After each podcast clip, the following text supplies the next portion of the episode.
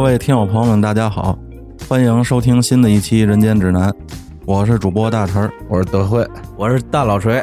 我是熊王，今天咱又是四个人一块儿聊这期晨会儿啊。嗯，咱这晨会儿节目现在是越做越热闹嗯了，感觉对对对对对对，这个现在的类型啊，主要都是这种法治与道德类的，人越多啊，好像视角也是越多。对对对对，咱们是又讲这个法律又讲道德的人，所以讲这个是最合适的，哎，对吗？没错，我也是那么觉得。哎咱们都是研究道法的人，嗨，熊猫动辄就四揪，知道吗？ 对对对，咱说正事儿，说正事儿。头两天啊，看一个视频啊，其实这个现象我估计你们应该也都见过，就是这个美发各种强制消费，而且是软性的强制消费。哎，大陈，你现在说这话的时候一直在看锤哥，这是嘛意思呢？看我嘛这是嘛意思？我们不明白。 是 我三百禅让你讲，我感觉春儿哥已经远离这项服务这么多年了，我不知道春儿哥有没有话要说。锤哥现在你把就是得擦鞋的给他打这个脑袋，拿布擦的一通裂倍儿亮那种，知道吗？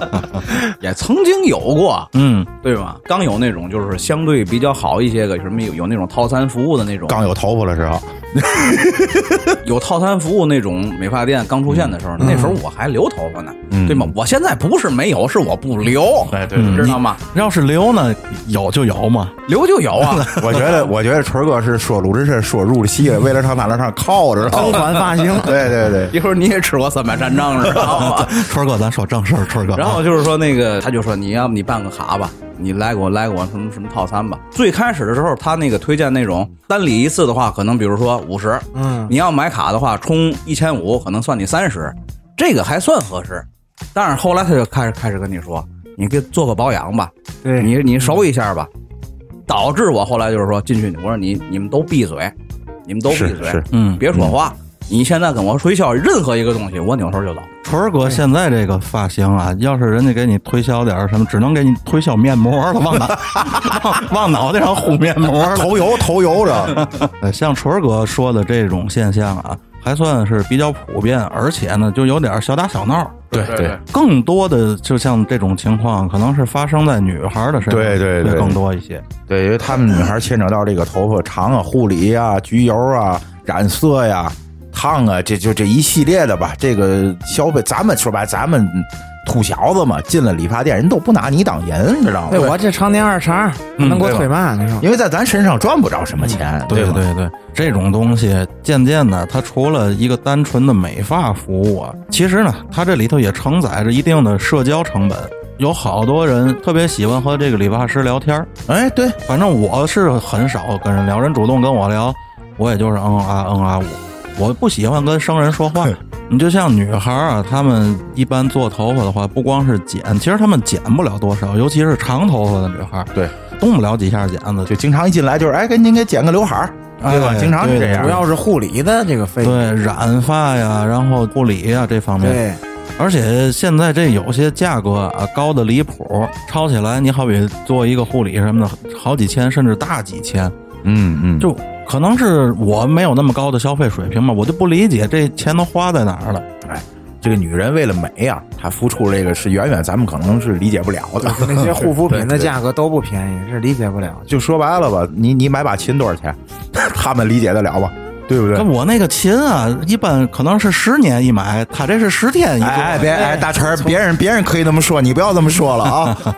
像他们做的这种护理啊什么的，本身用的那个产品啊，据一个从事这个行业的一个朋友说，非常好的那种进口的，做一次那个量，可能也就是大几百的成本，就是最好的了，应该是。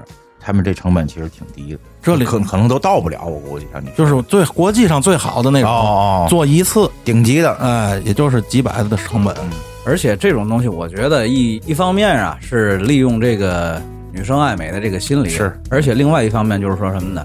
女生面子矮，哎嗯，有而且就是说相对来说，咱们中国女生的这个性格也都相对比较温顺，嗯，嗯，不像那种欧美大妞那种，你对不不怎么着，真跟你干那种，不是那种。你确定现在小姑娘都温顺吗？你看那个之对 前，对对对对，这我不了解，你说你的，我说哦不你的了解，我在这岔 子。 然后大奶奶在家 听这节目啊，听。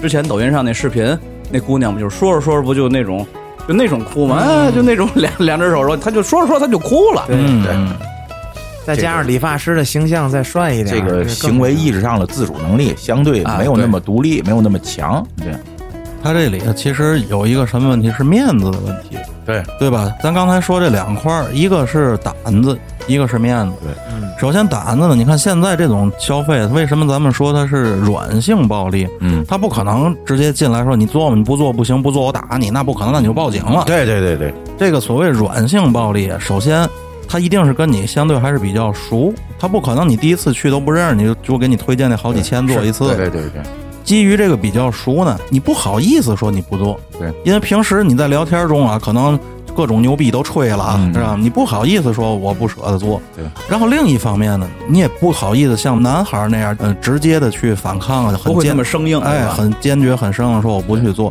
你就像我从视频中看，有好多女孩儿在人家说哎你做这什么什么护理挺好的，给你做一个。那女孩儿问多少钱做一次，都不回答人家，直接就给人家上了。这是他们的一个一贯套路。没错，因为我曾经就是做过销售行业啊，这个销售行业这是一这是一贯的套路。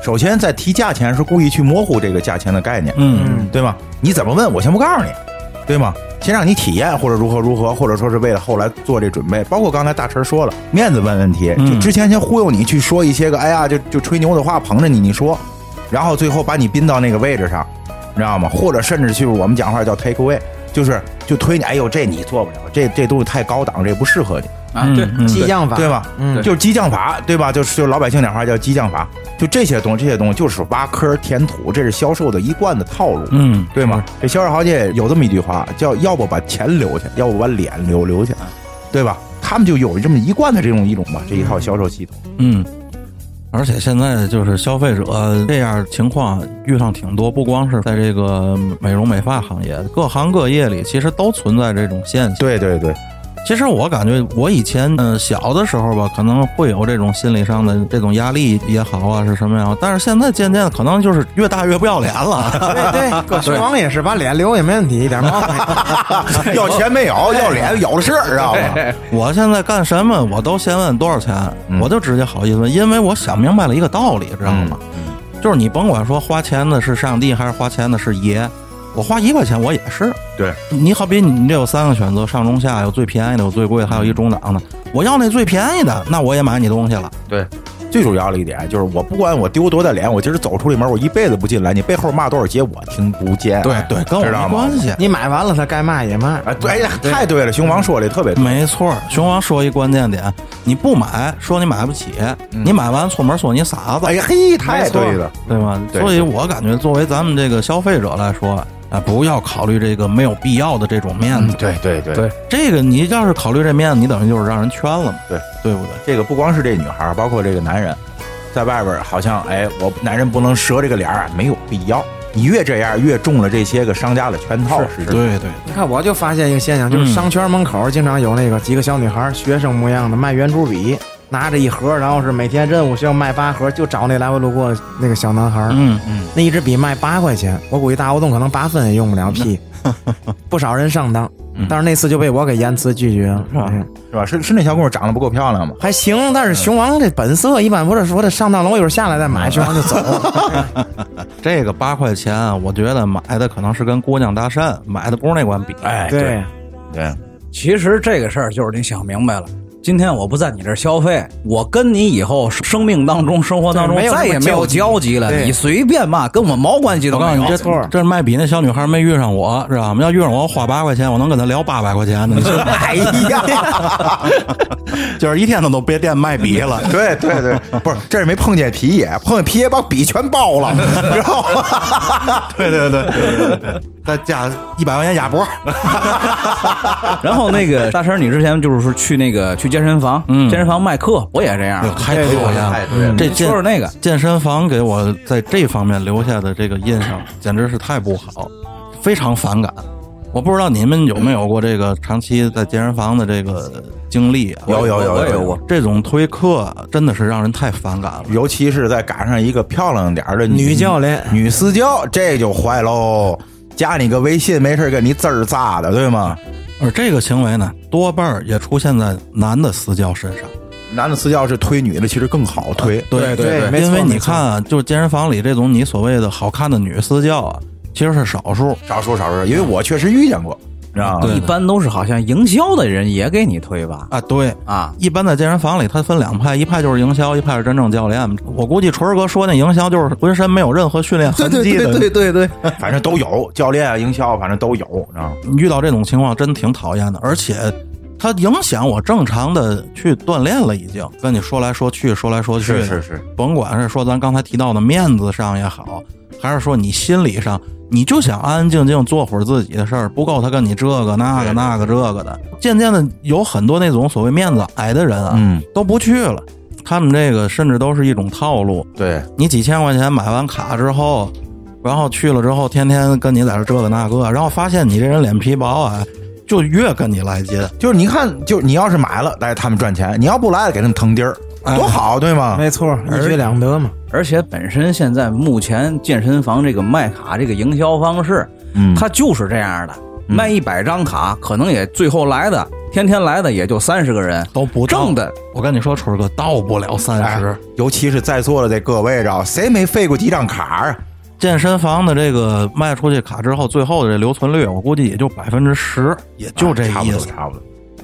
而且就这百分之十里，他还得拿这些卖课的给你挤兑走呢，对可不对呗对可不呗恨不得挤兑的你烦了不来了才好。但是就这些东西吧，其实还是在一个正常的这个经营范围之内。就说白了吧，不违律法对法律允允许。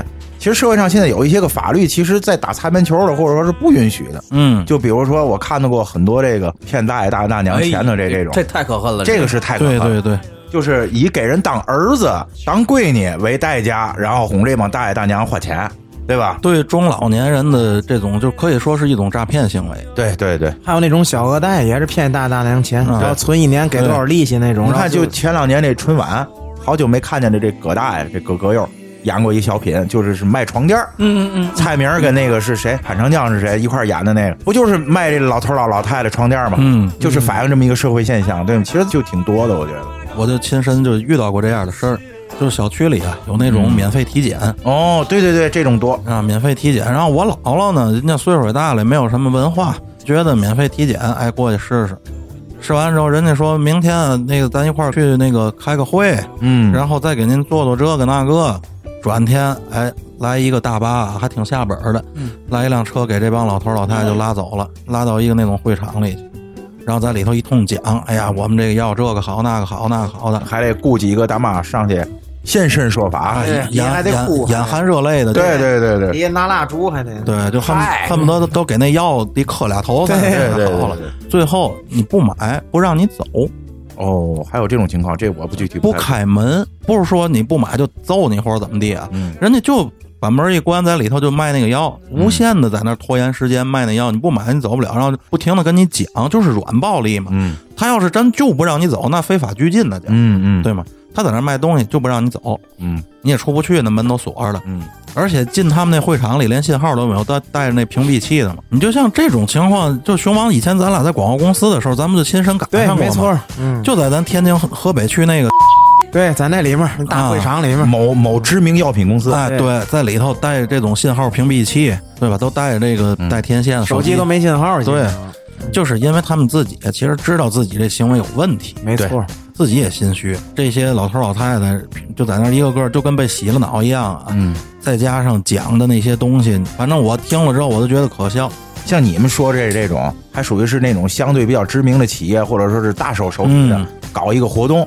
现在有了一些个小的那个，对吧？就是在居民这社区里边弄这么一对个对对一个小破房，嗯，有以这个所谓免费体检、量血压，上或课者如何如何的这种，嗯哎，给给老头儿老老太太们都糊弄去了。我就经常看见我吃早点去啊，吃早点那个门还没开，一帮老头儿老太太已经在那儿排队了。嗯嗯嗯，他可能就像我之前说了，把它又当做一种社交了，没对错吧？又当成一种社交了。他觉得那我反正我也不花钱，我跟一帮大爷大娘我过去惹惹一道吧，聊聊天儿什么的。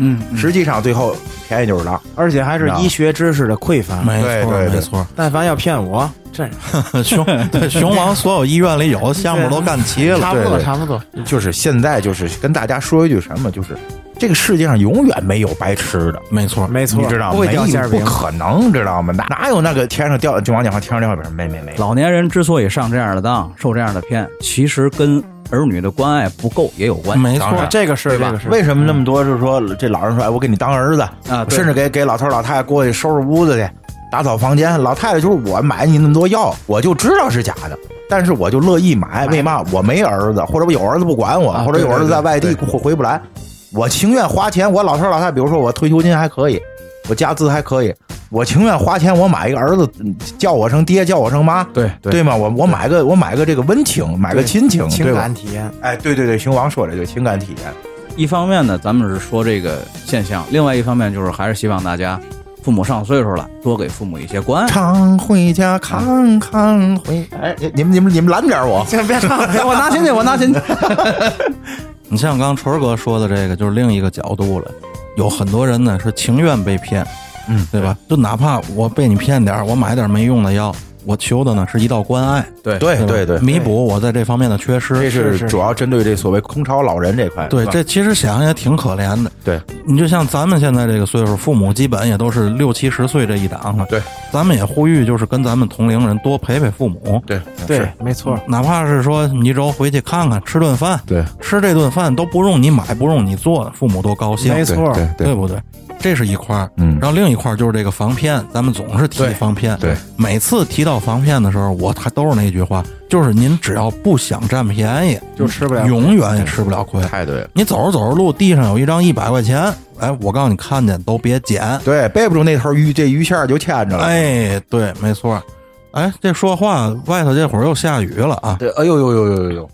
咱好像今年的雨也不小，哎呦，今年不光是雨不小的问题，嗯今年这雨的事儿，大伙儿好像关注度太高了，主要是。是全国今年好像都是在下大嗯雨。对南方那头已经内涝了，对是，吧？那唠今年是南唠。涝北涝，今年嗯，对，有有有水管道嘛？有啊，还雪花涝，啊，咱们天津反正这往年有过这么几场大雨吧，嗯这个大大家也都比较记忆深刻的，我觉得。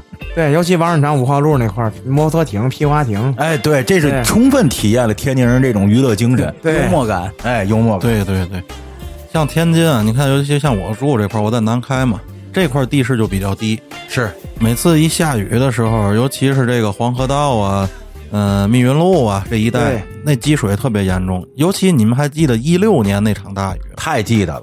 一六年这我感触太深了，因为一六年啊我是新换了一辆车，那全新的，哎，大车，我必须得拦你一句，嗯一六、年也是我换车，我是正好当时下了两场雨。嗯，第一场雨淹了我那老车，然后刚换完新车，第二场雨又来淹了我新 车。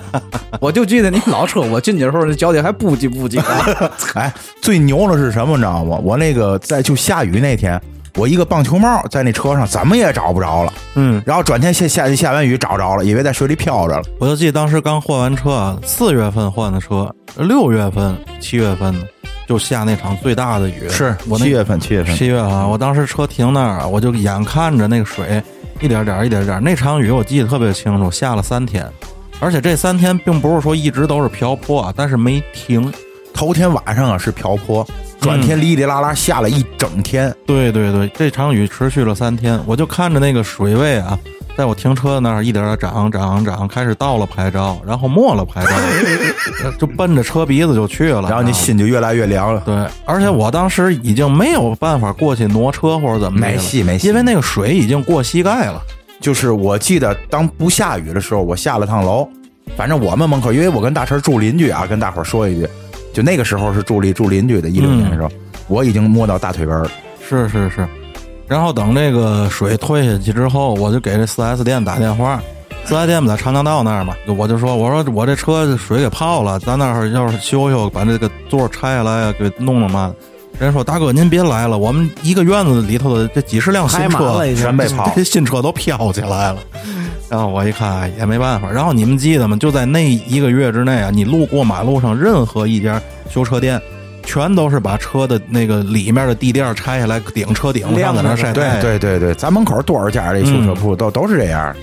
然后我还跟朋友开玩笑，我就说啊，以后如果要买本地的二手车，看行驶证的时候一定看上年份，别买一六年，哎， 别买一六年前后的，那肯定是泡水车，因为天津市没有几辆车能幸免。对，对，太可怕了，那那那两场雨真是太可怕了。嗯，而且你记得吗？那次下雨一六年的时候，咱天津这个小白楼上有一个朗香街，啊啊那不是一地下的一个商业街啊吗？啊！怎么对吧了？？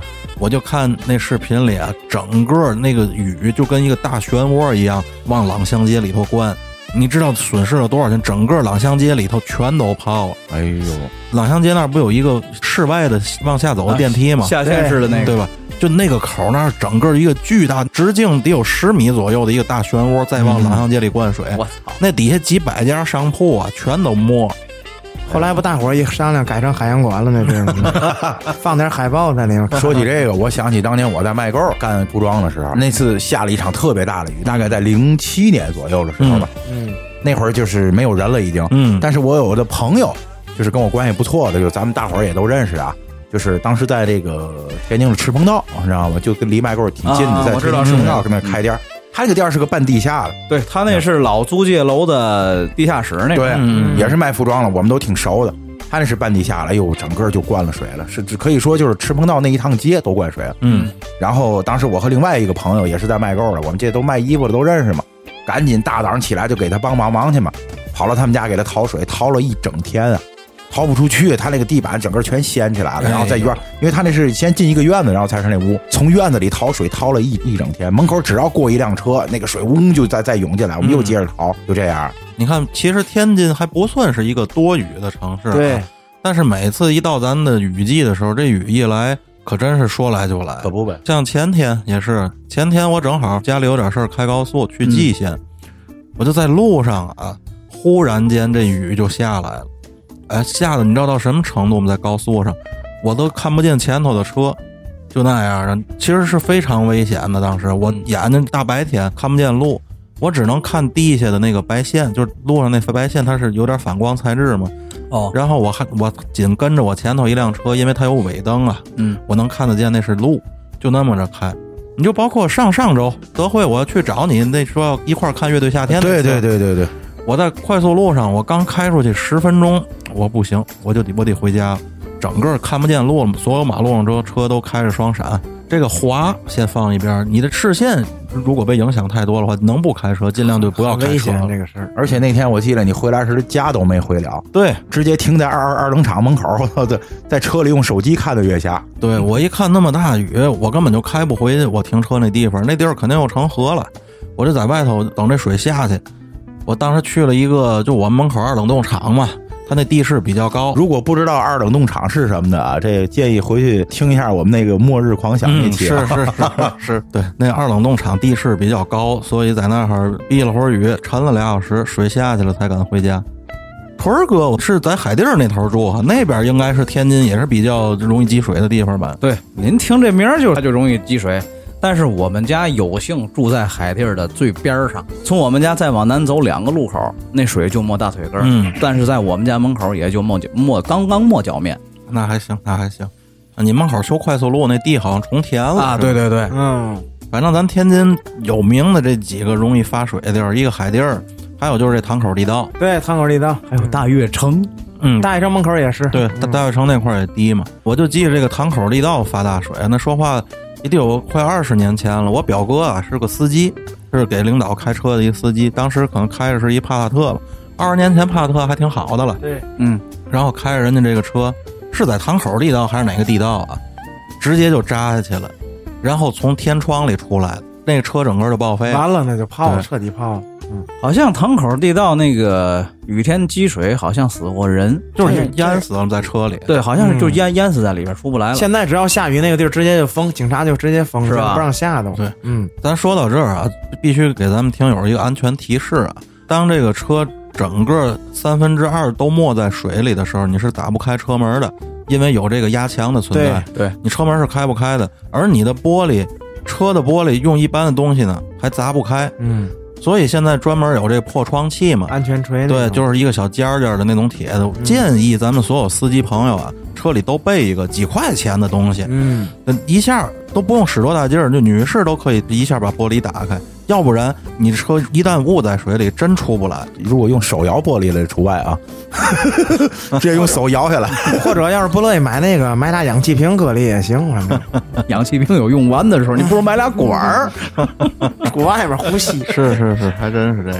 你们一提这些乱七八糟的东西，我想起来一茬。你们不觉得现在山寨产品特别多吗？ 哎呦，太多了，深受其害。一提这个就就搞笑了，就真的就很多东西就搞笑了，是吧？老干爹，是吧？我第一次对“山寨”这个词儿印象比较深刻的，就是当年看那个冯小刚他们那电影，那贺岁片儿《大腕儿》，对《大腕儿》。我那里给我印象最深的就是那个包丧鸟，哦，不那不有是，包它皮里边鸟儿吗它里边儿是挺就挺就挺多这种山寨了。这个像刚大陈说这个爆仓鸟，嗯，还有最后那个矿泉水乐哈哈，知道娃哈哈吗？我以后要让喝矿泉水的人都知道我们乐哈哈，然后把把把这个什么那叫这哀乐加快一倍速度演奏，最后一帮小孩拿着一帮矿泉水在那乐哈哈，还有可笑可乐，嗯，可对。笑可乐，其实像一些小食品、超市里的这些东西，在一线城市啊，基本上看不见的。对，因为呢，老百姓在这方面的意识其实还算比较强。嗯，而且那些东西很多其实都是三无产品。对你别看它有什么生产厂家嘛，那多数其实都是假货、山就寨的。是哪怕质量差一点儿，它如果不是三无产品，也不至于弄一个这么山寨，因为这个是法律不允许的。嗯，对这个它有咱们中国是有商标法的，对对吧？这说到前一阵儿的一个案子，对吧？嗯，对，就是这个海底捞和这个河底捞。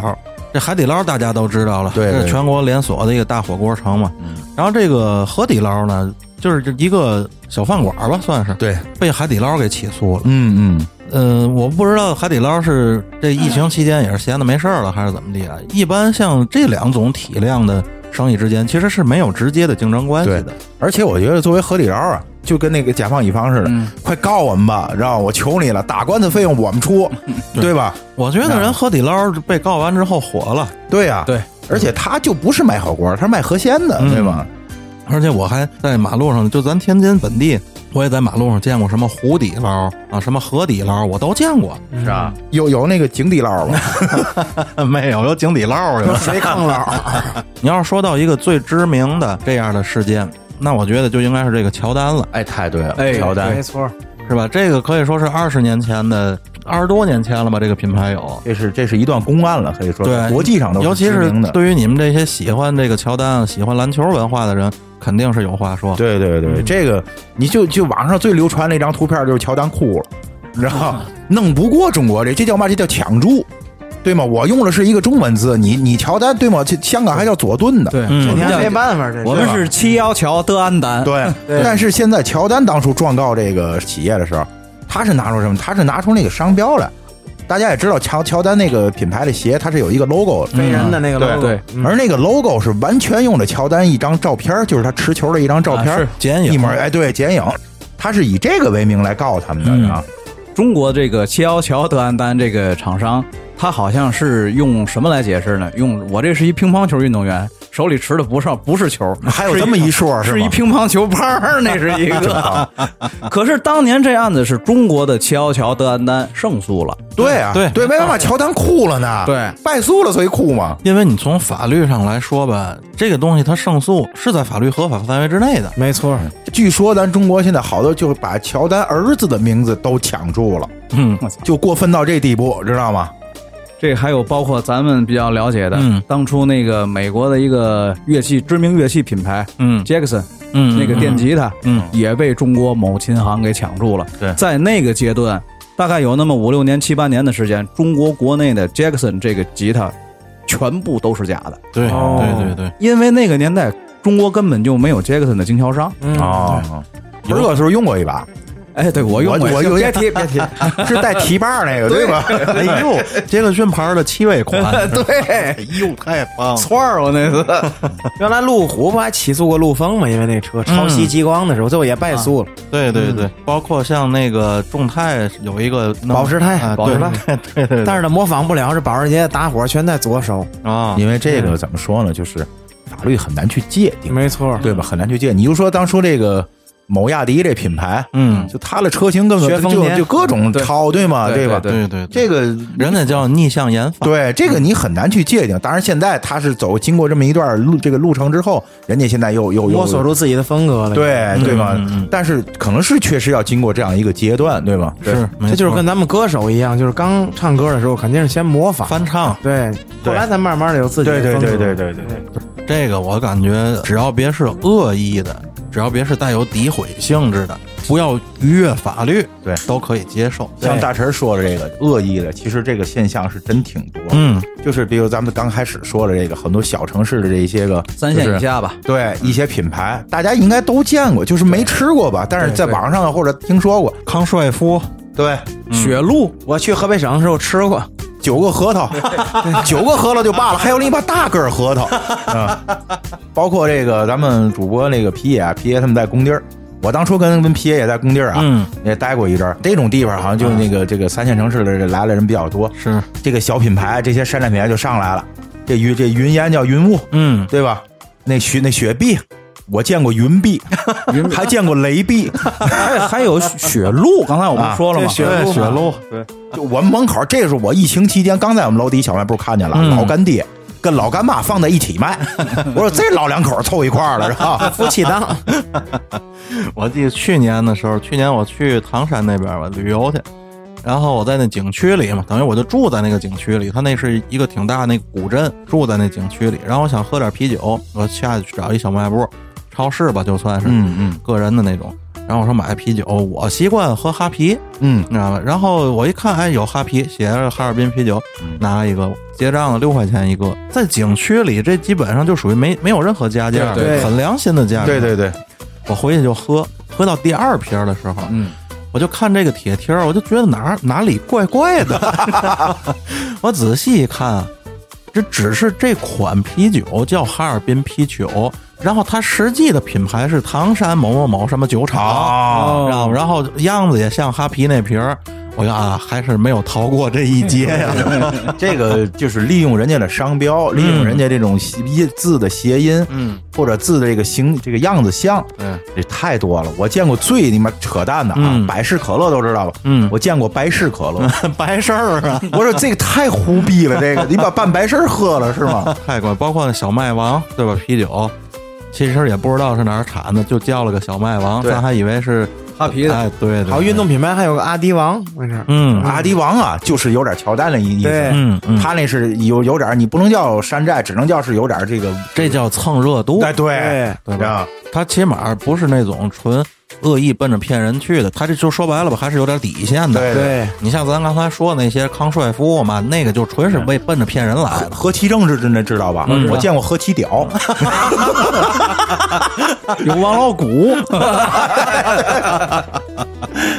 哎呦，这种东西真是啼笑皆非啊，让人感觉。荒唐，啊嗯，就就是嗯有点荒唐。